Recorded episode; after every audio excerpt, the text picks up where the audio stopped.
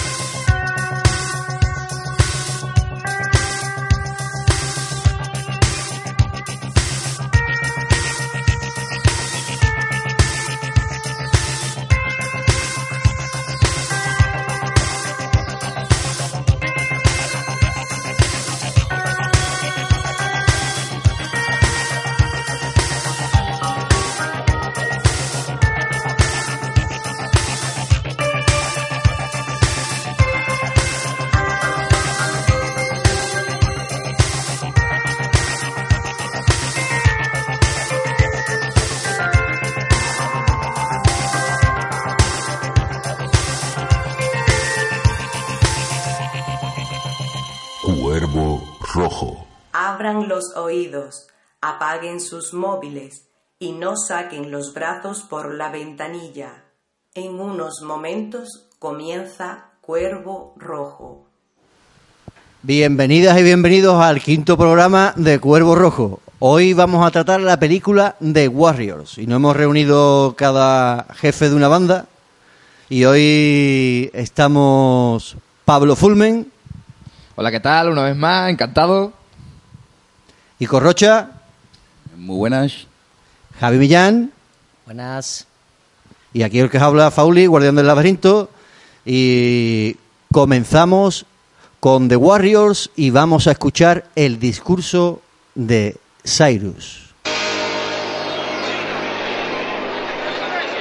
Estúpidos, ¿sabéis contar? Yo os digo que el futuro es nuestro si es cierto que sabéis contar.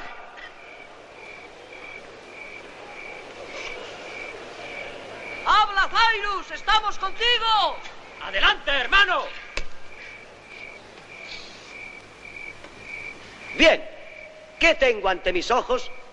Veo a los sarracenos sentados junto a los chicos de la calle John. Veo a los enamorados de la luna compartiendo su sitio con los esteparios del norte. Nadie se mete con nadie.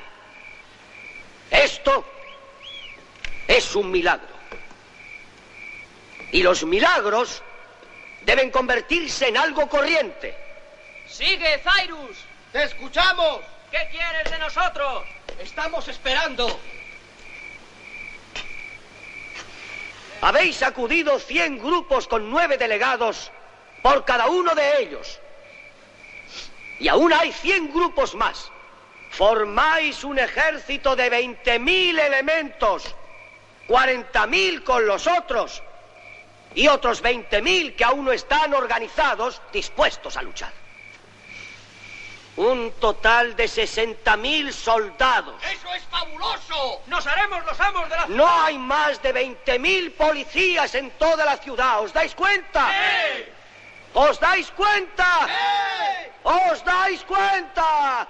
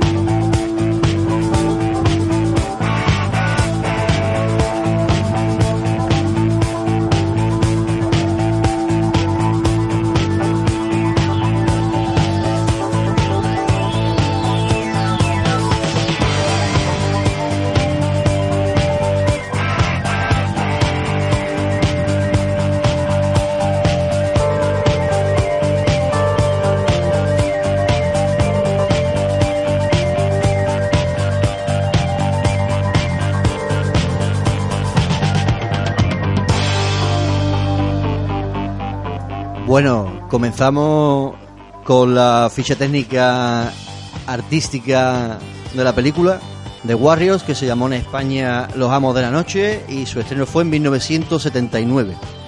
Es una película estadounidense, el director es Walter Hill, con guion de David Shever, Walter Hill y la ayuda de Sol Yurik, que es el novelista, el que escribió la novela en la que se basa la película. La música es a cargo de Barry DeBorson y la fotografía de Andrew Laszlo. El reparto tenemos a Michael Beck como Swan, a James Remar como Ajax, Dorsey Wright como Sion, Deborah Van Valkenborg como Mercy, David Patrick Kelly como Luther, Terry Michos como Vermin, Roger Hill es Cyrus, Marcelino Sánchez Rembrandt y Lane Tickman como DJ, la voz que nos da paso a cada arco o a cada escena de la película. Bueno, Pablo nos va a decir ahora la- una, nos va a hacer una pequeña sinopsis de, la película. Eh, sí, con la venia, eh, queridos oyentes y, y colaboradores y amigos y, y maestros del calabozo, pues en síntesis yo creo que un resumen de esta película sería eh, en un momento indeterminado del tiempo, o sea, los 80, eh, pues la ciudad, que no se sabe cuál es, pues... eh, Bueno, la ciudad es Nueva York, pedazo de perro. Vale, la ciudad, eh, en Nueva York, eh, las bandas pululan por doquier. Eh, está claro, llevan una, mm, una biografía a su espalda sangrienta, es decir, están peleas entre ellas, guerra fratricida, hermanos contra hermanos, luchando, la policía los persigue a todos, por supuesto. En fin, guerra de bandas. Eh, la película, la presentación, te plantea un discurso de un tal Cyrus, que es el que acabamos de escuchar, y que es, eh, digamos, es el líder, se está erigiendo o ha sido erigido como el líder de absolutamente todas las bandas de la ciudad, repartidas, desde las más grandes hasta las más pequeñas, y además, eh, eh, digamos, es responsable de haber conseguido una paz, o eh, una tregua por lo menos, entre las distintas bandas. De modo que la película empieza con una convocatoria, el, el- el Cyrus convoca una reunión de todas las bandas donde se va a dar el siguiente movimiento. El siguiente movimiento es conquistar la ciudad. En ese momento, eh, este líder recibe un disparo y muere por uno de las miles, miles de personas que están ahí reunidas, de, la- de los- de las bandas. Y bueno, bueno, se acusa, en fin, entre, entre el caos y la violencia, se acusa a los protagonistas de la película, a los Warriors, de que ellos han sido los responsables de ese tiro. Y entonces, pues la película, y entonces, pues a partir de ese momento, eh, ellos pues son perseguidos no solo por la policía, sino por el resto de bandas, ¿eh? que, en fin, que van a cazarlo por haber cometido ese crimen horrendo que, que ha impedido, ha, de- ha destruido todo lo que han construido, llevan construyendo X tiempo, ¿no? La, la paz entre las bandas. Y a partir de ahí, pues bueno, es una road movie dentro de la ciudad. Los notas eh, van de estación en estación de metro, eh, salvando obstáculos y bandas de, y, a las bandas, enfrentándose a ellos, ganando, ganando armamento, muy videojuego. hasta, en fin, hasta el final que no vamos a decir mucho más. ¿eh? Muy bien, buena sinopsis. Bueno, pues eh, nosotros hemos visto la película que la diferencia que hemos visto es que es el director Katz, que es un es diferente. ¿Algunos sabéis mm, algo de este director Katz? Que, que- ¿Qué diferencia hay? Por ejemplo, Javi, ¿qué diferencia hay de la película normal o la película cinematográfica al director Katz? Bueno, pues en este caso la, lo que es la película nos ofrece unos pequeños extras. eh, son una especie de interludios en los que pasa de escena a escena, van cambiando de toma y eh, hay como una pequeña animación como si fuera un cómic. Entonces da la impresión de cuando está uno viendo la película de que realmente está como leyendo un cómic. También añade el extra de la introducción, en la que, bueno, eh, a, través de unas viñetas, pues cuenta que, bueno, habla como de, la, de las guerras helénicas o algo así, y bueno, intenta hacer un símil, de cierta manera, entre, yo no sé si es lo de las termópilas o es algo, alguna referencia hace sobre, sobre las guerras las guerras griegas y hace una especie de analogía con el en un futuro, ¿no? Dice, de- la película empieza en un futuro, en alguna en alguna otra parte. Esas básicamente son las dos las dos los dos aportes que tiene este director Katz que, que bueno que bueno pues entretenido y es agradecido de ver, ¿no? Bueno, pues es- esa, esa es básicamente una de las diferencias que tiene la película, la- la- los pasos de a- como si fuera una viñeta y el, y el prólogo que tiene, que eso no lo tiene la, la original. Eh, la película, como ha dicho Javi, en- nos da a entender que eso, que se está basando en la guerra helénica, en, yo incluso le veo algo de la Odisea con Ulises, ¿no? Pero la novela se basa en el, en el viaje o la marcha de los 10.000, que es Genofonte. Lo que, eso es la novela lo que se basa. Pero la película sí que es verdad que da uno- unos toques más que no, no parece, que parece otra cosa, que parece como si mezclaran la, la Odisea con, eh, con ese viaje. Porque las Lisi, por ejemplo, parecen el canto de sirena. Eh, Pablo, tú que, que eres un estudioso de esto, ¿qué nos puedes decir de Genofonte? Pues muchas cosas y cada una más interesante que la anterior. Eh, bueno, yo la verdad es que no poco tengo que decir porque descono- desconozco, desconocía hasta que nuestro maestro, llamo del calabozo, vino aquí con su ilustre apunte a, en fin, a, a vaga redundancia, a ilustrarnos. Es que hay que trabajar, hay que trabajar. Desconocía por completo la obra de este señor, yo nada más que tenía conciencia de la apología que había escrito, eh, discípulo, discípulo de Sócrates, por tanto siglo V, IV antes de Cristo, y pues nada, yo no- desconocía esta novela. De todos modos, sin ser, lo único que tengo que decir es que sin ser un experto en literatura griega, yo creo que aquí se podría aplicar lo que en muchas presentaciones de películas. Cualquier parecido con la obra original eh, es pura, es pura coincidencia. Es decir, no, el tono cambia mucho. Yo creo que tampoco, aunque la referencia está ahí y tal, es una referencia como eso, simbólica eso, que no creo que haya mucho, o sea, más, tendrá que ver con la novela en la que está del, del americano del siglo XX. Está. Más tendrá que ver con esa novela, que tampoco me la he leído, que con que con el texto de Genofonte sin haberlo leído también, ¿eh? Digo, Luego, hablaremos un poquito, bueno, un poquito, para que hagan pequeños detalles de lo que se diferencia con la novela, algunas partes de la película, y también hablaremos un poquito de la banda sonora, porque hay, hay bastante tema importante con lo que también por la música de la época.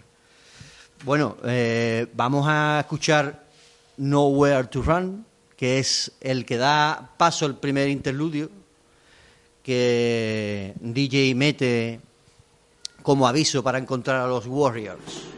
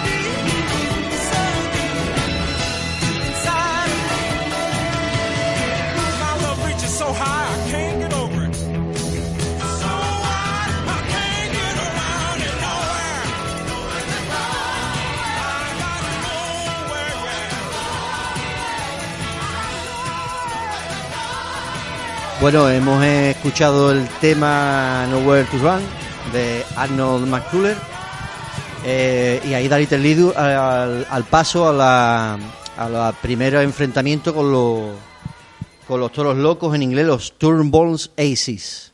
Pero antes de hablar de, de ello, el tema de Arnold McCuller, Javi nos va a comentar un poquito quién es y, qué, qué importancia tiene en la banda sonora.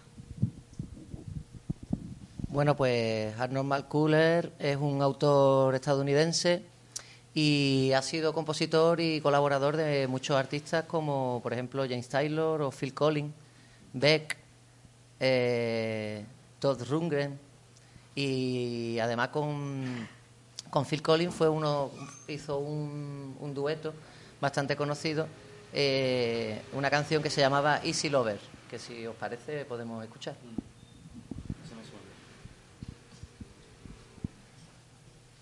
Está aquí. Tema.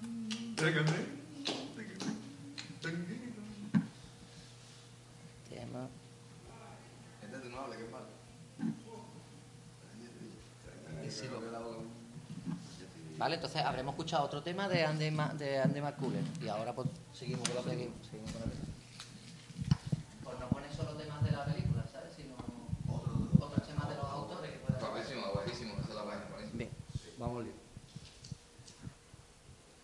Bueno, ahora hemos escuchado Easy Lover como apunte de, todos los trabajos de, de Andrew McCuller. Y, y en el momento en el que DJ avisa a, lo- a la demás banda por la radio con temas musicales y demás, el primer enfrentamiento viene con los toros locos, como os he dicho, que son los Turnbulls Aces. Ahí van a escapar en el tren hasta llegar a los huérfanos. Ahora, aquí viene un- el primer enfrentamiento con, dos bandas. Los Turnbulls. ¿Qué os parecieron los Turnbulls? Los toros locos. ¿Qué visteis de los toros locos? Los que van en el autobús montado. Bueno, pues sí, sí, sí. Pues, Lo primero que llama la atención es que en, la película todas las bandas, eh, siguiendo con la ficción de que se montan, todas las bandas están mezcladas mm, étnicamente. Exacto. O sea, no hay diferencias étnicas. Eh, y entonces está todo gracioso porque estos son los estos yo no me acordaba Los estos son skinheads Ahí está, Ah, exacto, son exacto. skinheads dice coño los vienen los skins estos putos skins y hay, y hay unos cuantos de negro ahí. Hombre, que también hay que decir bueno, que bueno. si nos metemos que la cultura skin ya eh, viene de Jamaica, o sea que. Pero vamos, vamos, a ver, esos son otros derroteros. Eh, yo, yo lo que, yo, a mí lo que me pareció de los Turbols que podían haber cogido y haber empezado a correr porque el autobús iba más lento que, que los Warriors que iban corriendo y lo mismo si se habían bajado del autobús los pillan antes. Pero eso sería que iba tan petado el autobús que es que no corría más, ¿no? Porque iba, no sé si bajaron gente del autobús. Salió una auténtica tropa, vamos. A mogollón, vaya que sí. Te recordaba eso lo que se decía antiguamente en las películas del oeste, no eres más lento, eres más lento que el caballo del malo, ¿no? Exacto. Lo despacito que van y los otros ahí corriendo, ¿eh? Bueno, pues en ese, en ese enfrentamiento ellos logran escapar porque son más rápidos que el autobús, más rápido luego que toda la trupe, y consiguen escapar y llegan al siguiente barrio, que aquí viene la, la candela de- del asunto, porque se encuentran en el barrio de los huérfanos. Los huérfanos son una banda, dicen, de segunda división. Y, De regionales casi ya. Sí, claro, de segunda vez. Yo creo que en verdad la, la regional, por lo menos. Muertos de hambre, la- porque- todos famélicos. Y la cena de Quillo, que mira que yo soy todo peligroso, mira que hay que hablar en el periódico de mí, mira que aquí no viene la... La verdad es que dan un poco de penita. ¿no? Eh. El nombre les va bien, vamos. Exacto, los huérfanos. Hablan del trabajador social y tal, que los llevan. Por cierto, todo esto se nos ha unido Antonio. Antonio, manda un saludo. Hola, saludos a todos, buenas tardes, noches. Y vamos a, vamos a continuar con, con los huérfanos y qué es lo que ocurre en ese momento. ¿Tú quieres añadir algo, Javi, de los huérfanos? Hombre, eh, lo que cabe destacar sobre todo de esa banda, aparte de que no habían sido invitados a, la reunión, y entonces no se lo creen, porque dicen, venimos del Bronx, de la reunión, y, dicen, ¿qué reunión? Nosotros no nos han llamado con lo importantes que somos. Eh, en esta, en est- esta parte es trascendental la película porque es cuando aparece el personaje de la chica, ¿no? Y es la que motiva eh, el enfrentamiento, es la que motiva el enfrentamiento entre la banda que ya había conseguido el salvoconducto para pasar por el territorio de, de, de esta gente y de repente aparece ella queriendo montar bronca y provoca la bronca y al final Eh, esa- huye, es como el rapto de, de Elena, escena, ¿no? O algo así. Cuando aparece ella y empieza a provocar al maromo y, y están los, de, los guarrios atrás y dice, ¿tú sabes lo que es eso? Y dice, sí, problemas. Claro, claro. y no se equivocaban. Algo más que añadir por aquí, de, porque Mercy es importante, ¿eh? Mercy es la chica que nos encontramos.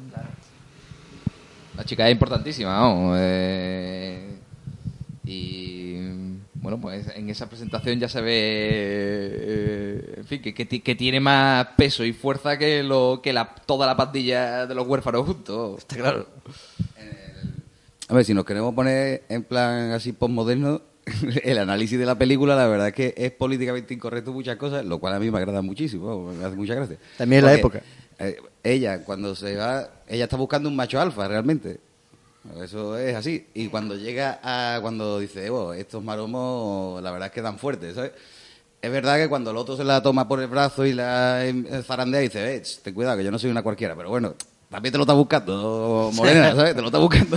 Digamos que sí que es la época, es la época. Y después ya la escena que es genial es cuando tienen que huir de la siguiente banda. Bueno, hemos podido tener un pequeño fallo eh, técnico, pero no importa, porque nosotros somos un montón de chulos. Sin problemas. Seguimos avanti. Seguimos avanti en toda máquina. Bueno, pues como hemos encontrado a Mercy, que va a ser un personaje importante, eh, una chica de armas tomar, pero viene buscando bronca. Y como decía Ico Rocha, viene buscando un macho alfa, porque ella es la, hembra alfa. Bueno, pues ahora vamos a escuchar el siguiente corte, que es Baseball Furies 10, que también es del, de- del, del que pone la música, Brian de Borso. Y vamos a darle paso al, al tema. Este tema tiene, tiene una pequeña curiosidad, una pequeña anécdota. Eh, el tema se llama The Baseball Furies. eh, va sobre precisamente cuando aparece la banda de, los- de los bateadores. Y tiene la curiosidad de que hay una banda que se llama The Outfield. Y esta banda tiene, eh, coge su nombre precisamente de, se inspira en esta película, en esta banda de pandilleros de la película. Y bueno, tiene esa curiosidad.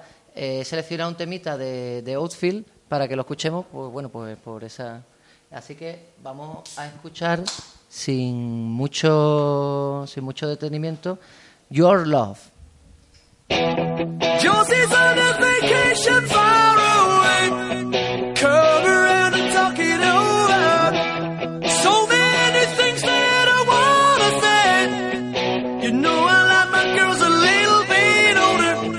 Just wanna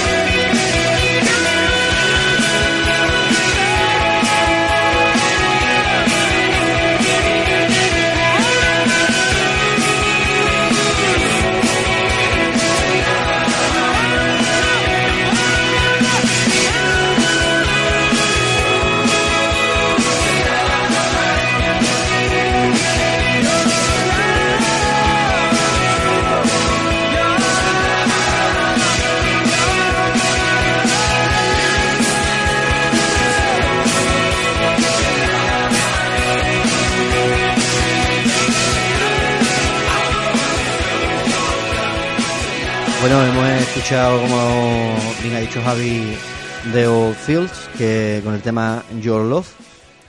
Y ahora vamos a escuchar el tema de Baseball Furies, que es de el músico de la, de la banda sonora, Barry de, de. Y ahora también nos comentará un poquito quién es eh, Barry de Borson, Javi.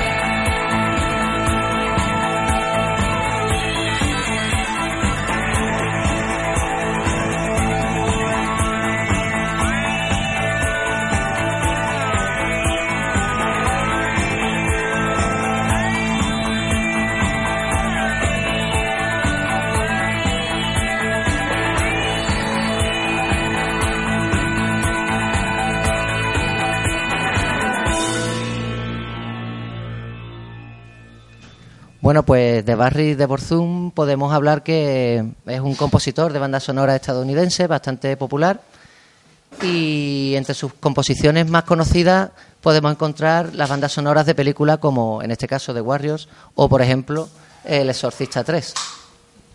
Eh, de Borzum estuvo en, en grupos musicales como por ejemplo Barry and the Thermal Lanes eh, de que vamos a escuchar un temita ahora que se llama Rhythm of the Rain. Bueno, y ya solo por también por curiosidad, ¿no? Eh, como compositor de banda sonora, también participó en la banda sonora de la conocida película de terror The Night of the Creep. Bueno, en español se llamaron El terror llama a su puerta, un gran clásico de 1986 eh, con un estilo muy ochentero, con mucho sintetizador y que, bueno, en otro momento, si queréis, podemos, podemos ahondar. A mí me encantaría tener una especial de, de babosa conquistadoras de cerebro, de, que hay varias películas de este, de este corte. Rain, please tell me now, does that seem fair? For her to steal my heart away when she don't care. I can't my heart's somewhere far away. The only girl I care about is gone away. Looking for a brand new start. But little does she know that when she left that day, along with her she took my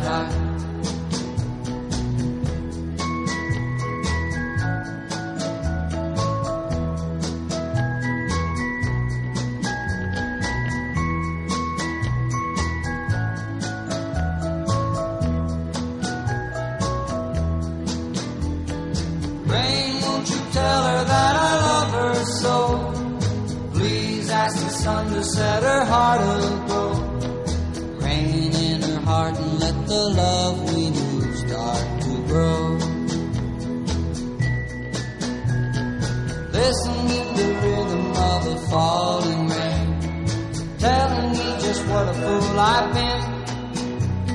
I wish that it would go and let me cry in vain, and let me be alone again. Oh, listen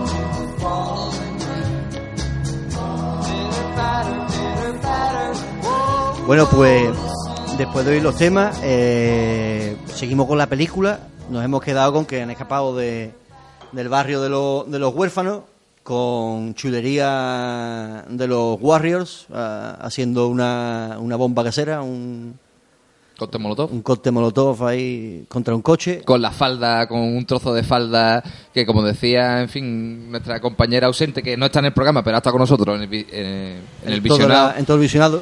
Eh, con una habilidad de costurero maravilloso. Quiero decir, como le ha rajado la, fa- la falda a la tía. ¿eh? Después la hemos estado viendo esa falda. Maravilla, estaba perfectamente. La falda le estaba. Ha perfilado el corte del tío. Totalmente Bueno, pues, desastre. pues después de ahí, cuando llegan al, al metro para intentar escapar y se encuentran con la siguiente amenaza que es la policía. Eh, aquí hay un, un detalle en la película. Cuando llegan a la, a la, a la parte de la, de la 96, creo que en la parada 96, en, en el- hay un detalle curioso. Antes de eso vemos a Lucer hablando por teléfono y a mí nunca me ha quedado claro, os lo digo ya, ¿eh? viendo la película anteriormente, que con quién hablaba. Yo creí que como confidente de la policía, pero llegó un momento en mi vida que yo creí que el tío estaba tan loco que se ponía a hablar solo por teléfono. No, hemos, yo, yo qué sé, vosotros sabíais con quién hablaba, yo no, desde luego. ¿eh? Yo, sinceramente, al principio pensaba que hablaba con el negro, que parece que los fling, eso, ¿no? Lo- Los riffs. Los riffs. eh, parece que controlan todo el cotarro, no sé, de alguna forma están ahí en la sombra. Pero es verdad que lo que decía aquí el compañero y camarada Javier, que ya lo comentará, que puede ser que esté hablando con la policía porque es un, es un topo, ¿no? Y entonces eso, la verdad que está muy bien, porque al final, mm, con todo lo que se ha dicho antes de que puede ser la referencia al viaje de Ulises, no sé qué, no sé cuánto, pero también eh, época de revuelta de los 80, es la forma de sabotaje de toda manifestación desde los tiempos de los tiempos, de meter un infiltrado y que sea, vamos, que lo hemos visto en miles de manifestaciones, policías que están infiltrados en la manifestación. o sea, que eso también está ahí rondando porque... ¿De qué, ¿De qué año era la película exactamente? Del 79. El 79. Claro, claro. Los Año disturbios de Harlem y todo esa... Eh, eh, sí, eh, hay un par de detalles que inducen a pensar eso, aunque no lo especifica en ningún momento ni lo verbaliza ningún personaje. Pero sí que al principio, cuando está la reunión de todas las bandas, se ve como que la policía llega a hurtadillas con las luces apagadas y se van colocando para hacer una macro redada, ¿no? Es justo cuando disparan a Cyrus, cuando se activa el dispositivo policial y eh, empieza la redada y entonces se siembra el caos y cada uno sálvese quien pueda, ¿no? O sea, es, relevante ese detalle porque hasta que no ocurre eso, como si estuviera premeditado y estuvieran esperando a- al momento al momento clave. Después hay otro momento en el que, como decía, hablaba por teléfono, el personaje de Eddie eh, hablaba por teléfono, no se sabe bien con qué confidente, y en el que explica eh, qué ha pasado a, qué ha pasado a Cyrus o sea que no puede ser no puede ser el, el jefe digamos de, los de los Riffs ¿por qué? porque le explica dice le- a- a- algo malo le ha pasado a un tal Cyrus. Eh, bien está hablando en clave está diciendo está hecho lo que habíamos acordado. Y después hay otro detalle en el que uno de su propia banda eh, de repente le siembra la duda y el temor. Dice, bueno, ¿y si nos persiguen a nosotros todas las bandas de la ciudad? Dice, no seas tonto, los están persiguiendo a ellos, persiguen a The Warriors y nosotros tenemos que perseguirles también. A ver si los cogemos antes. ¿Que tienes miedo de que, de que digan la verdad antes de que le den una paliza? En, en definitiva, son algunos detalles que indican que, que, bueno que la banda de Dee son unos traidores, unos, unos soplones o, algo por el estilo. ¿no? Además, es típico en la, en la épica que el, el villano tiene toda la, tiene toda la, todo tipo de, de defectos y de no atribuibles. Entonces, también, aparte de eran una tribu que se mantenían a pesar de su debilidad porque utilizaban armas de fuego cuando estaba prohibido llevar armas y además eran unos soplones, o sea que utilizaban todo tipo de artimaña para sobrevivir en el mundo de las bandas porque no eran nobles de verdad como los Warriors, ¿no? Una banda que por su propia fuerza y heroísmo eh, tenían el sitio que tenían. A mí, si no me lo llega a explicar Javi, yo al principio me creía, todas las veces que lo he visto, ¿eh? yo he pensado miles de fórmulas, hasta la de que está loco y habla solo. Bueno, pues como hemos dicho, hay ese corte en el que habla por teléfono y él iba como informante, gracias a Javi esa aclaración que nos ha hecho.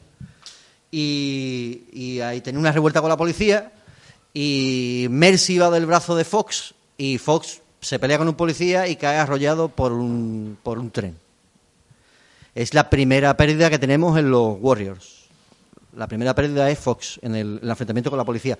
Aunque en, en verdad no es la primera, porque eh, la banda tiene un líder, eso se nos ha olvidado mencionar, tiene un líder que es Zion, y, y Zion es el que convoca a los Warriors para ir a la... y es la primera pérdida real que tenemos. Fox sería la segunda, porque Zion cae a manos de los Riffs en la primera escena de la película en la que el, líder de los Roach se, se chiva de que ha sido los Warriors, o sea, miente, ¿no? El mismo que ha disparado a...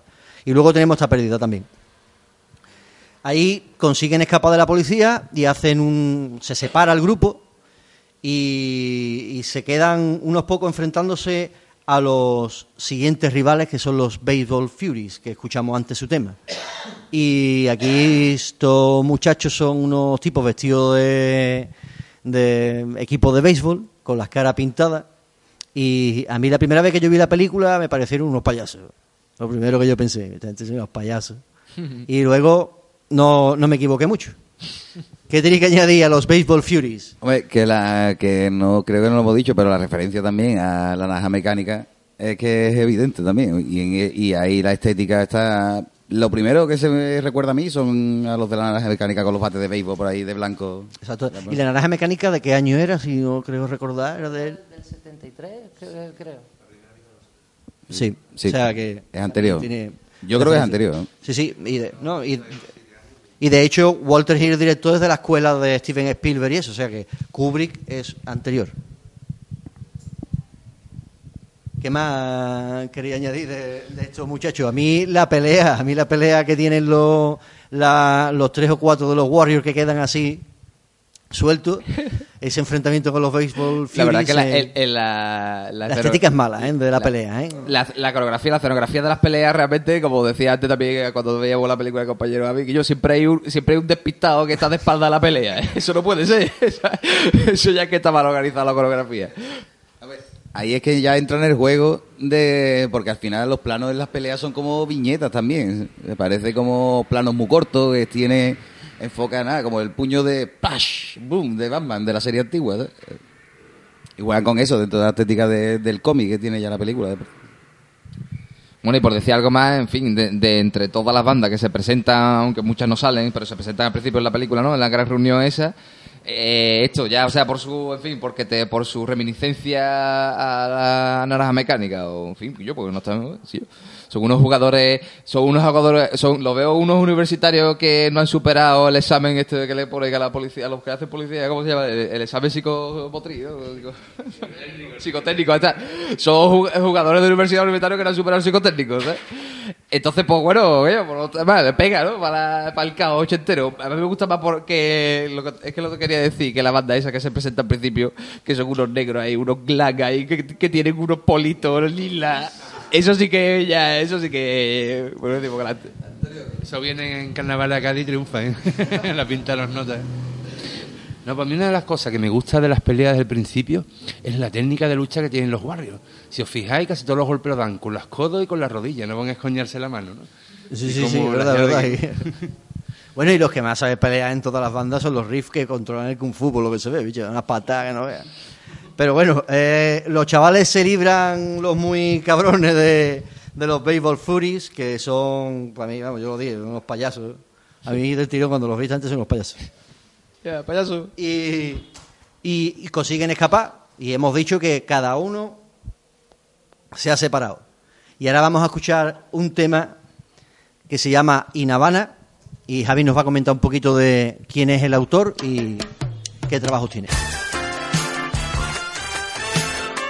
Bueno, pues sí, el tema que vamos a escuchar ahora es In Habana de Kenny Vance.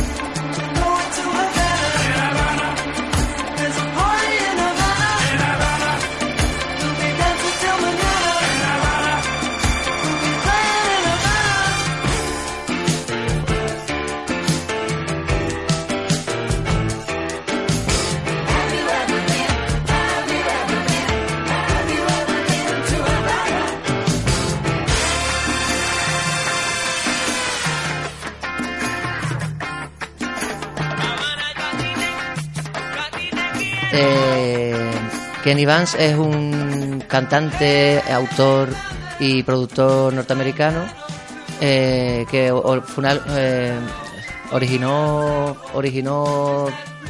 eh, la banda Jay and the Americans y su carrera podemos podemos observarla desde los años de la década de los 50 hasta la actualidad. Eh, James and the eh, hizo 15 álbumes y, empezaron en los años 60. Eh, fue un, grupo que además tocó con los Beatles en, en, sus actuaciones, en sus giras norteamericanas y también con los Rolling Stones. Vamos a escuchar uno de los famosos temas llamado Come a Little More Closer y que además tiene la curiosidad y particularidad de que aparece en la banda sonora de Los Guardianes de la Galaxia Volumen 2. Bueno, vamos a, escuchar el tema.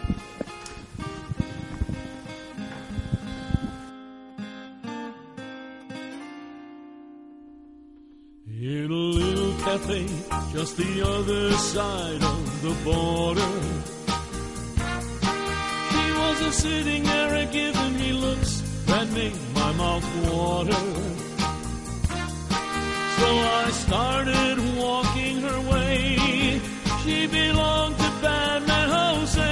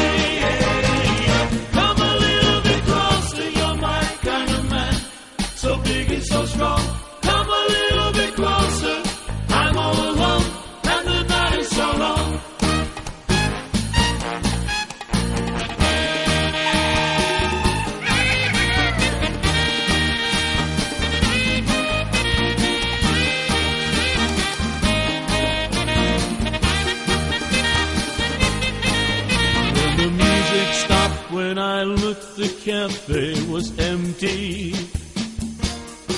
Then I heard Jose say, man, you know you're in Bueno, eh, hemos escuchado los temas de Kenny Vance eh, y, y en ese momento lo- los Warriors que hemos dicho que se separan, que se separan, van cada uno por su lado, después del enfrentamiento de los Baseball Furies.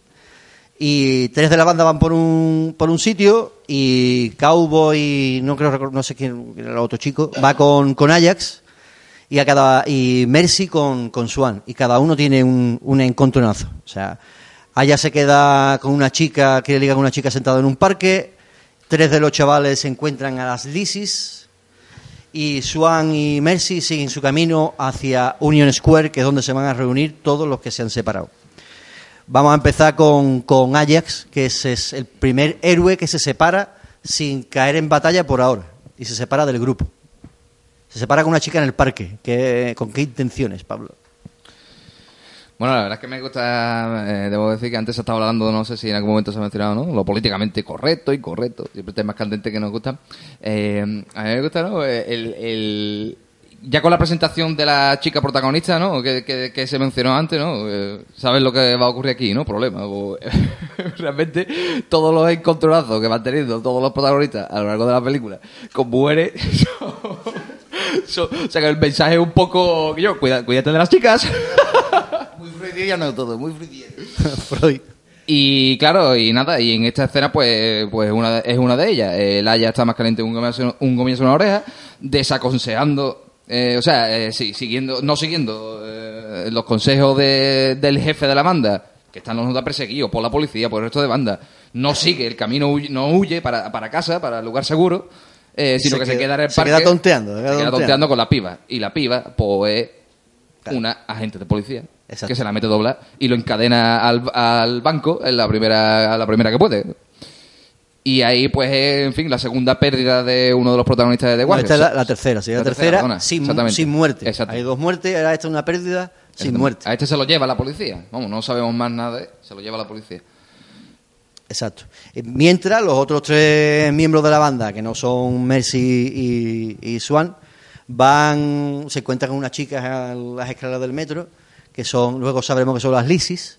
Y aquí es, por ejemplo, que hemos hablado de lo de lo- lo- los 10.000, ¿no? la marcha de los 10.000, y que hemos dicho que se puede mezclar con otras cosas. Esto, no sé si a los 10.000 se encontraron con un montón de chavalas por el camino, pero sí que Ulises tiene el canto de las sirenas, y también está, no sé si Calizo lo retiene a él una vez que se queda solo, y también hay una isla que...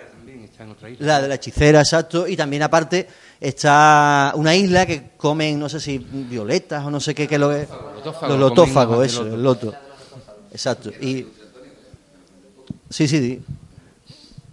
Bueno, la, la, la cosa es eso, que se cuenta con los... Y eso también es la mezcla que tiene la historia, porque eh, esto es como el canto de sirena o mezclándolo todo, porque al final los héroes se alejan y empiezan a caer en los placeres de, de la noche. Sí, porque al final, en definitiva, el- la historia eh, no difiere mucho de, de la Odisea o cualquier otra historia de viaje de épica, ¿no? Al final tiene los mismos ítems en el camino y, y, bueno, es curiosa las analogías, ¿no? Eh, es, es muy interesante.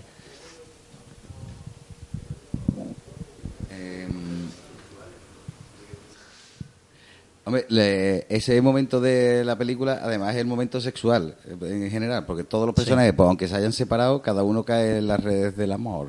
Exacto. Entonces, uno por la policía, esta gente con la banda de los Lisi, de las Lisi, Las Lisi. que, hombre, es para caer. Es para caer. Es pa' caer, Te hace caer. duda de la tendencia sexual del negrito. Dice, hostia, mantiene la sangre fría, pero claro. que ¿De quién? De no Rembrandt. ¿no? Rembrandt, ¿no? ¿Una de ellas también? Bueno, ella también tiene Bueno, un momento bueno, ahí claro, no, de- camionero. No, por favor, ¿eh? no entremos ya en cuestiones de... Voy a comentar yo un tema de eso. Mira, yo sinceramente, yo hubiese aguantado la sangre fría hasta el momento que se pone la rubia con la negrita a bailar así, digo, ahí ya la cago. Ah, que sí, A mí ese el momento- punto ese ya así... uh, Y ahí cae, pero Rembrandt no cayó, ¿eh? Rembrandt ahí se mantuvo firme, ¿eh? Sin embargo, la escena, yo no sé si por. eh, Perdón por lo que he pesado, pero si no por, por lo políticamente incorrecto o porque, no sé, una cosa impensable, va absolutamente contracorriente. No he podido por menos que soltar una carcada cuando he visto el sillazo que le da a la tía esa en toda la cabeza. Sí, ahí hay enfrentamientos, que otra cosa es los disparos al aire, que no acierta ninguna a ninguno, ¿eh? Me lo tenía a tiro, ¿eh? Eso es otro punto de la película, que nadie sabe disparar. Claro. Na- nadie, nadie. Con la de pandilla chunga que hay, ¿eh? La película es mala. Vaya tela. No, no, la película. Está bien. Que, eh, nos estamos cargando la simbología, la carga simbólica de la película. No, hombre. pero esto es. Hay muchos programas que han, que han hecho una tesis, nosotros no estamos haciendo tesis, nosotros estamos. ¿qué pasa? Nosotros vamos divirtiéndonos viendo una película que nos gustó en su tiempo, que para algunos ha envejecido mal. Mal, sí. Para mí no, para mí sigue igual. Lo que pasa que tiene, para mí sigue igual, lo- porque la, la veo igual que con los. A, a mí me parece de verdad bastante entre- entretenida, vamos, que, que al final es lo que se pretende, porque con todas las analogías que tenga con, lo- con una historia, de, con las historias clásicas lo que sea, pero claro, también al final es como cualquier road movie. o cualquier historia de aprendizaje, que esta gente en verdad aprende poco. Quiero decir que esta gente se libran del asunto y vuelven a su casa y van a seguir delinquiendo, vaya, que son unos Bueno, vagantes.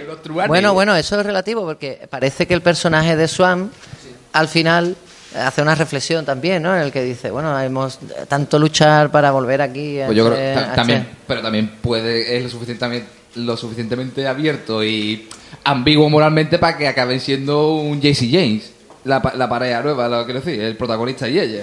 Ah, No, pues a Pues- mí me da la sensación de que ellos eh, eh, al final sacan un aprendizaje de todo esto, que en el que salvan el pellejo a los justos, que no se nos olvide, porque esto no es una diversión, que están a punto de morir va- varias veces durante la noche. ¿Qué le quiere ver el lado bueno? Eh, ¿Le quiere- puede Profesor, ser, ¿qué profesor? Puede ser, puede ser que les quiera ver la bueno, pero yo creo que ellos que ellos entienden, además la escena cuando entran los otros, ¿no? Los, las, ot- las otras dos parejas que vienen como de un baile o algo así, ¿no? Y se y, en ese momento las dos parejas se quedan mirando y ellos los van mirando y se reconocen en cierta manera. de, yo podría ser esa gente y esa gente podría ser yo. Y hay un momento en el que ella quiere iniciar otra vez la bronca y él le para, él le dice no, como mira, cada uno en su camino. Pero porque él está ahí ya maquinando. Eh, pero es cierto, esa escena es, es buenísima, tío. Esa escena es verdad. De hecho, me parece de las, de las escenas más cargadas de simbología de la película, es verdad. Eh, no, no sé si habíamos llegado o no habíamos llegado, pero vamos. No, no, no, vamos a sí, sí, sí, sí, la podemos comentar directamente. líder. Eh, porque es verdad que la de cuando me gusta un montón cuando la tía se va a acariciar el pelo porque quiere ser como ella y el otro tira de dignidad como de decir, no, no, escúchame, nosotros somos de otra clase, nosotros somos otra cosa, ¿eh? Y, y le, y le baja el brazo como diciendo, no, no. Sí. Es de, no, claro, exactamente, orgulloso. Y eso está, es una reivindicación esta de puta madre. Y eso los es una muestra ¿eh? de ya de cariño hacia ella también y de respeto hacia ella también. Como decir, no, no, no te rebajes. ¿eh? Como que ¿Por ya es una de ellos, en verdad, claro. Es que eso, eso también, eh, porque ya Messi se ha convertido en una de ellos, porque antes de, de esto ellos por fin se encuentran en, en, en Union Square, que han escapado de las Lizzie, han escapado cada uno de, su, de sus problemas, menos Hayas, claro, y cuando llegan al metro, eh, Mercy avisa y le avisa a Swan de que le están persiguiendo una banda, ¿no? Esta banda son los punks, que en fuera de micro viendo la película dijimos que pegaban más como los roles, ¿verdad, Javi? Porque eran, son como roles. Sí, que, bueno, era, solo iba con patines el jefe, digamos, que además un poco incauto, ¿no? Porque es el primero que entra con unos patines en un cuarto baño, no sé. La escena es un poco rocambolesca, pero, pero sí, sí que es verdad que los roles del infierno o algo así le hubieran venido mejor que de punks, no sé. De Punky tenía un poco. Pero bueno, entonces ese enfrentamiento ahí es cuando deja claro Mercy que está con, los- con los Warriors porque ayuda a vencer a, a los Punks. Y aquí va a llegar el desenlace de la, de la historia. En el momento en el que yo, como dije, dije a la mitad, eh, yo no sabía con quién hablaba el, el líder de los Rogues. Y por lo que se ve, podía ser confidente de la policía. Y uno de los de la banda, pues delata a su propia banda y dice que, los Warriors no tienen nada que ver con la, con la, con la muerte de, de Cyrus, sino que ha sido su propia banda, ¿no? Los Roach. Y, y ahí es cuando ya los héroes llegan al, metro para llegar camino a casa, al retorno a casa, y ahí es cuando se encuentran los dos mundos, como hemos comentado, que es la parte más simbólica de la película. Y ahí llegan ya a Coney Island, por lo menos llegan al parque, a la playa, y aquí el enfrentamiento final, con esa, con esa mm, pequeña eh, Warriors Come to Play, ¿no? Sí, es, es- es cierto que es, co- es un el, el personaje del el líder de, los, de, los, de la banda que los, traiciona, los, ¿cómo se llamaban? Roach, los de Roach. Sí, eh, los invoca a salir para la pelea desde con esa mítica escena, ¿no? Con los culos de, la- de los botellines. Que bueno, después, ahora lo comentaremos. Antes se estaba comentando por ahí, ¿no? Que esa escena. Era improvisado, que, o sea, eh, yo lo que tenía entendido es que lo que era improvisado, es decir, lo que tenía que hacer era aparcarse y amenazar a los otros. Pero lo que era improvisado es lo de las botellitas. Y pues nada, el coche porzoñoso tenía botella y digo, no, tampoco me voy a poner con las botellitas como para cojonar. El director le gustó y se quedó. Y los otros, y los otros reaccionaron bien. Porque tampoco se lo esperaban, los otros actores. ¿no? Pues la verdad es que encajaba una cosa así. Le añade hilaridad al personaje, ¿eh? que ya es un personaje bastante hilarante, bastante yo, que era... eh, Sí, porque, porque el, el colega, es- la cara de loco y todo, toda la película es, es como un agente del caos de- dentro del caos. Bueno, pues la canción que entona Dee en ese momento eh, se llama Come Out, Come Out and Play. Y eh, la banda de heavy metal Twister Sister, famosa, pues tiene este temita que vamos a escuchar enseguida.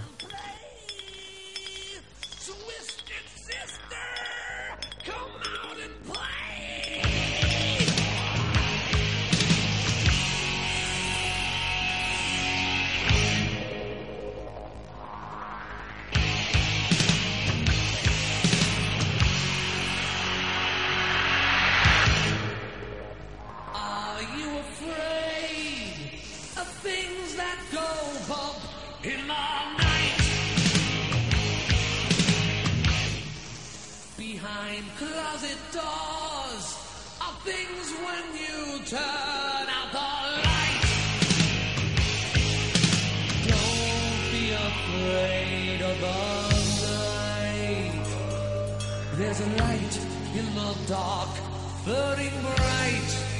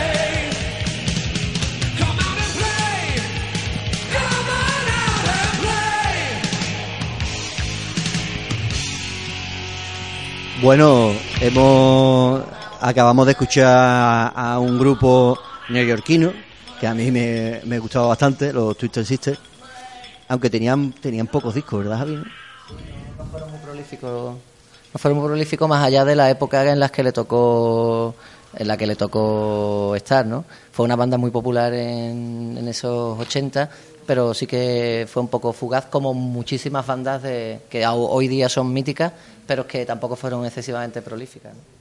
La cosa es que el cantante era, el tío era un, un cerebrito, ¿eh? el tío era, sabía lo que, lo que hacía y lo que decía. Tuvo incluso un enfrentamiento con la mujer de Al Gore por temas que tenían en sus canciones. Y el tío, muy correcto es. Bueno, pues eh, ese, ese detalle que de- de- del trozo de la película en el que los Roach ya invitan a salir a jugar a los, a los Warriors. Y aquí, mm, como hemos dicho, Mercy toma juego en la batalla porque Swan quiere que se vaya, pero ella no, ella decide quedarse porque ya es miembro de los Warriors. Y aquí viene el enfrentamiento final, en el que yo quiero resaltar que, como bien decía Javi antes, los, los mm, son unos cagones y van con pistola, ¿no? Y los Warriors van con palo, navaja y demás. Pero otra vez, mm, ¿dónde coño ha disparado el tío? Hay un, hay un disparo, Swan esquiva, pega la... Pero es que detrás está el negro y el otro chaval. O sea, nadie da a nadie. ¿Esto que el equipo A? Es así, es así. Esa escena que tiene cosas así un poco chungas. Otra cosa que siempre veo y me parece muy chunga, tío, es decir, los notas se van a la playa, ¿no? La playa tiene una tradición larga, ¿no? Con el mar abierto de, coño, de como símbolo de libertad, de, ¿no? Pero, tío, de verdad, digo, mm, siempre que la veo, digo, yo, de verdad es esto lo que... pla-?" Porque nunca me acuerdo que es a pleno día, es sol, no sé qué, digo, hostia, de verdad, esta metáfora es la que va a usar el hijo puta para el final, para, para final. Y la verdad que me parece bastante bajunilla. Esa escena de con el... No sé, la playa, tío. hostia, Como la playa, ¿verdad? Como- compadre, tío, la playa. no, Como ya happy end, happy end. Ya, hombre, claro, no me jodas. ¿eh? Happy end ahí. Hombre, no puede ser de otra manera también el amanecer, eso sí. El final de una noche, la- la- todo el viaje al final transcurre, transcurre en una noche y el final es... Esa es otra referencia que podríamos hacer a la Grecia clásica de la poética de Aristóteles, que el teatro, la tragedia se debería de desarrollar en 24 horas. Y bueno, estas no son 24 horas, este no se sabe. Son 12 horas. La mitad, pero bueno. Mm. No pasase con mi hermano que... eh, Bueno, pues en el enfrentamiento, como hemos dicho, y ese disparo ahí al aire, que, que llegan ya los Riff con la noticia de que los culpables son los Roach y le dan eh, la paliza de muerte ahí a, a la banda. Y en Bueno, el final... Otro fallo, Bueno, otro, come, fallo de la cera, porque aparte, bueno, la simbología, en fin, en desuso, trillada, eso por un lado. Eh, pero aparte, y con todo el tema, ¿no? El papel del soplón, el... eh, Sí, sí. eh, ahí también, eh, porque no te dice, bueno, ¿y por qué hiciste eso? Yo, el puro caos. Claro, no, tiene, que- no tiene ninguna razón, digamos, maquiavélica. El nota no es que quiera, no es un policía real infiltrado. El caos dentro del El- caos. No, no, el nota se lo plantearía y es que no tuvieron ni que convencerle a través de... Ah, pues venga, puedo, puedo contribuir a la destrucción de todo, incluso de mí mismo, o de tu esto. Pero, pero fallos de la película, Villa, como decía antes la compañera Lidia, ausente. Eh, eh, con eh, que como con ese- los riffs se enteraron de que el, eh, en fin quieren porque la trama era que todo el mundo se creía que los Warriors eran los culpables. En la escena de la playa se descubre el, espe- el espectador lo sabe antes pero se, pero se descubre al final dentro de la trama de la película que ellos no han sido han sido Cyrus cómo llegan ahí los riffs cómo se enteran con el rumor de la ola como decía antes que llegó al cuartel de los Riffs. Hay una escena que es rápida en que llega uno de la banda de los Rogers, ¿no? el chavalito joven que puso cara cuando el Mahara le estaba contando lo que había hecho, y llega y dice, y dice yo puedo testimoniar de que no han sido de Warrior, y dice quién es. Es una escena corta, pero...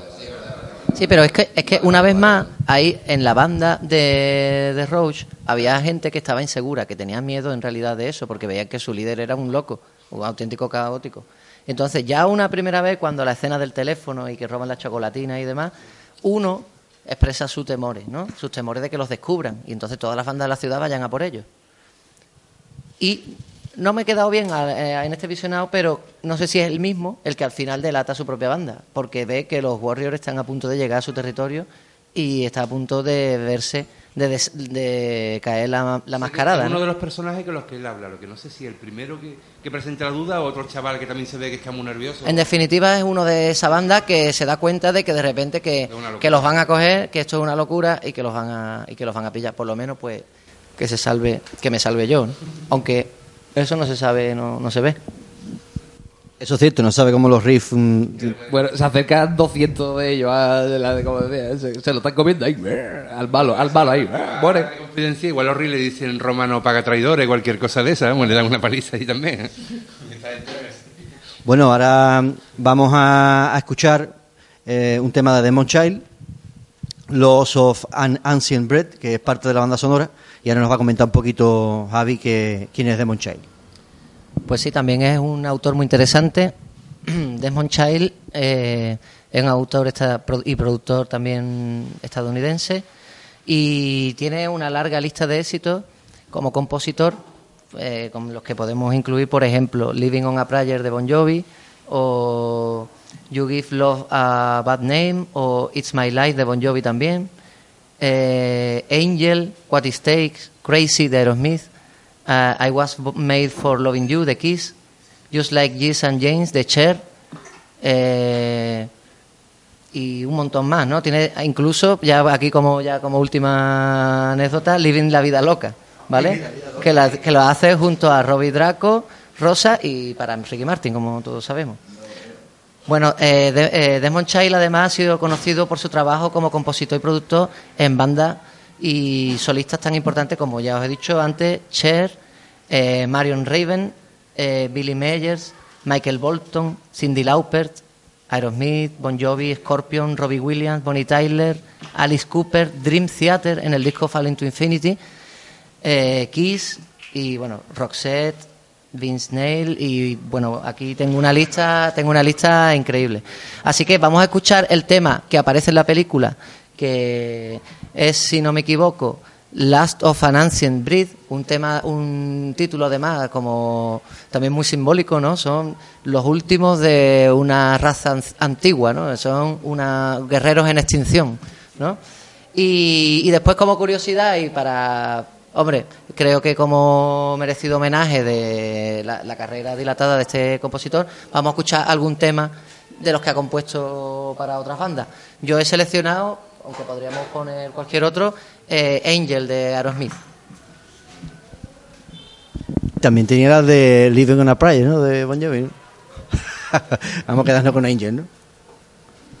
Bueno, pues como ha dicho Javi, vamos a escuchar Los of an Ancient Bread y luego en homenaje, pues Angel de Aerosmith a Desmond.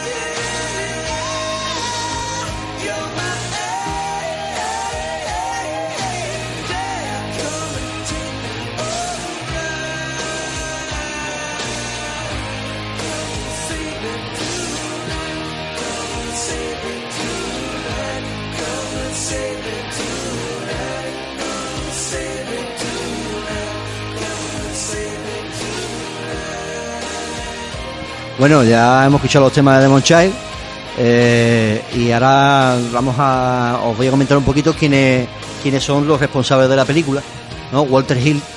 Walter Hill es director, guionista y productor. Tiene 43 películas en su filmografía. es un gran admirador, lo dice, lo ha dicho un montón, de Sam Peckinpah, del cine este de, de Sam Peckinpah. De hecho, él escribió el, el guion de la huida. Y, y nada, él tiene, por ejemplo, la película de Charles Bronson y Jake Coburn, El luchador de 1975, de Warriors en el 79, por ejemplo. Pero a mí me, me gusta destacar, por ejemplo, Forajidos de Leyenda, ¿no? Límite 48 horas y su secuela, ahí con Nick Nolte y Eddie Murphy.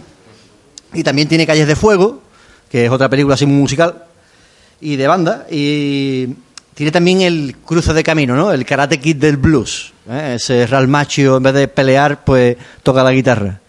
¿Sabes si comentamos un día ese cruce de camino, Javi? Porque esa película a mí me gusta. Eso es un temón, eh, un gran peliculón. Vamos, para mí me encanta, vamos, el Karate Kid de guitarra.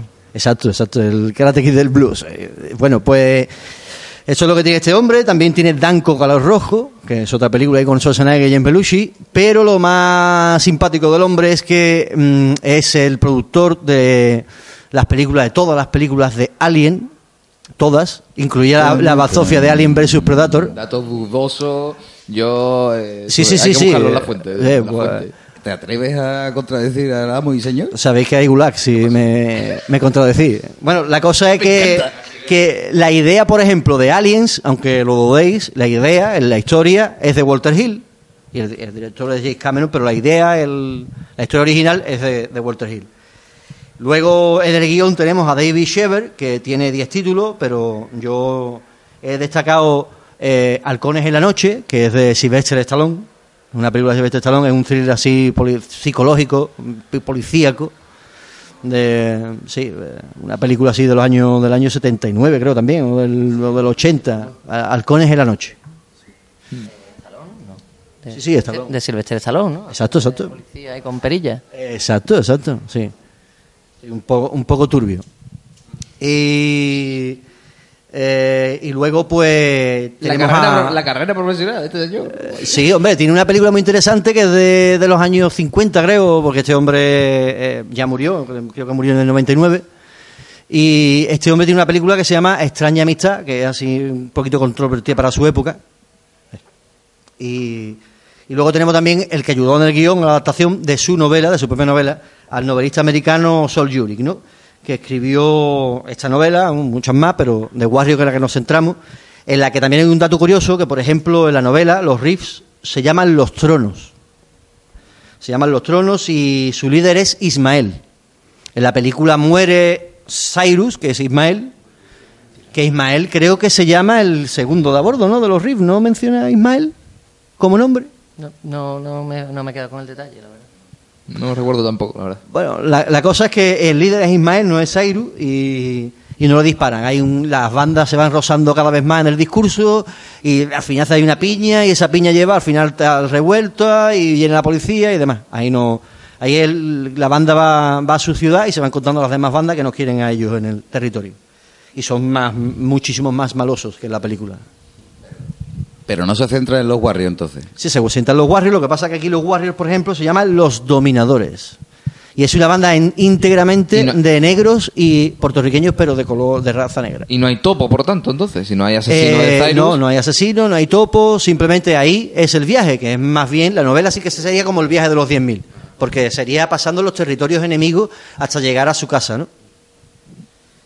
La película, por ejemplo, lo que se diferencia es que yo creo que mezcla más, más aventura, como hemos dicho antes. Bueno, eh, aparte de aparte de todo lo que de todo lo que hemos dicho de, de- de la diferencia que hay en la novela, en esa época, por ejemplo, no sé si acordáis, en el 79 se estrenó The Wanderers, ¿no? Wanderers, ¿cómo se dice en inglés, Javi? The Wanderers, Que es una película de aquí en España se llama La pandilla, las pandillas del Bronx y es de Philip Kaufman. O sea, eso fue en la misma época, se estrenó el pasa que está eh, ambientada en el 62, 63 la película y, Y está- también es de banda callera y todo rollo. Sí, sí, exacto, exacto. Igual, de pelea y de. Pasa que aquí entra el rollo racial, ¿no? El rollo racial. También en el 79 tenemos, al otro lado del charco, tenemos a Cuadrofenia, que también al fin y al cabo es una, una película de banda. Otro, otra gran película. Incluso alguna vez en televisión, en la 2, tuvieron el acierto de poner Cuadrofenia detrás de Warriors. Eh, claro, claro, como temática de pandilla. Sí, muy sí. bien, muy bien. Eh, bueno, ta- también está La Ley de la Calle, ¿no? De Francis Ford Coppola, que también está Outsiders, ¿no? Del 83 y 84, creo que eran más o menos seguía, ¿no? Tenemos Clase del 84, que ya es la misma temática de pandilla, pero en el rollo ya de, de aquí mandamos nosotros y un profesor que se las tiene que ver con, con todo. Aquí Javi, que es profesor, nos puede decir si en sus clases es igual. No, y no, ahora que me está- estabas comentando todas, todas estas películas, vamos, que es- podríamos ya casi catalogarlo como un género, vamos. Pero vamos, a mí una de las que más me gusta es Rebeldes, no sé si recordáis, también de Francis Ford Coppola. Claro. Esa es maravillosa, creo que tanto que expresa muy bien la novela y expresa muy bien el contexto de la América de finales de los 50, de los 60. Es un contexto diferente a este que estamos hablando de finales de los 70, ¿no? En el que yo creo que, expresa bien la película, intenta expresar una realidad de la época que era real, el temor a las bandas callejeras, la inseguridad en las calles en los 80, de la época de, de los inicios de Reagan y demás, ¿no? Eso, mm, me parece que acepta en ese aspecto la, la- la imagen que da de la ciudad, ¿no? Bueno, ya para finalizar este, este detalle de las películas, hay también otra que de producciones italianas, Los Guerreros del Bronx, que dominó un montón de películas de esta pandillera, pero en plan apocalíptico, así. Eso en verdad era, era una ponzoña humana. Sí, yo es que esa fue la que yo vi un trozo y nada más que pude Sí, ver de Enzo, de. Enzo Castellari, algo así se, se llama. Eso son las típicas películas italianas estas, sí. Bueno, y ya para finalizar, si queréis añadir algo más de la película, ¿tenéis algún detallito que se nos haya escapado, alguna cosa? Parece Bueno, pues, que Reina Silencio. Reina Silencio significa que la película ha tenido momentos y momentos. Eh, vamos a terminar con un tema que es el final de la película, que se llama In the City, que es de, de Barry Borsum y de Joe Walsh, que lo, componieron, lo compusieron los dos y lo canta Joe Walsh, si no me equivoco. Y ahora Javi nos va a comentar quién es este señor. Eh, es interesante porque otro de los ilustres autores de, de esta banda sonora es este guitarrista y bueno también cantante y compositor que bueno tiene la, la particularidad de que de que fue de que fue miembro de, de la banda de la banda conocida como los Eagles ¿no? Eh, durante mucho tiempo estuvo en, en, en esta banda entonces vamos a escuchar eh, un temita también de la banda sonora que como ha dicho Fali es In the City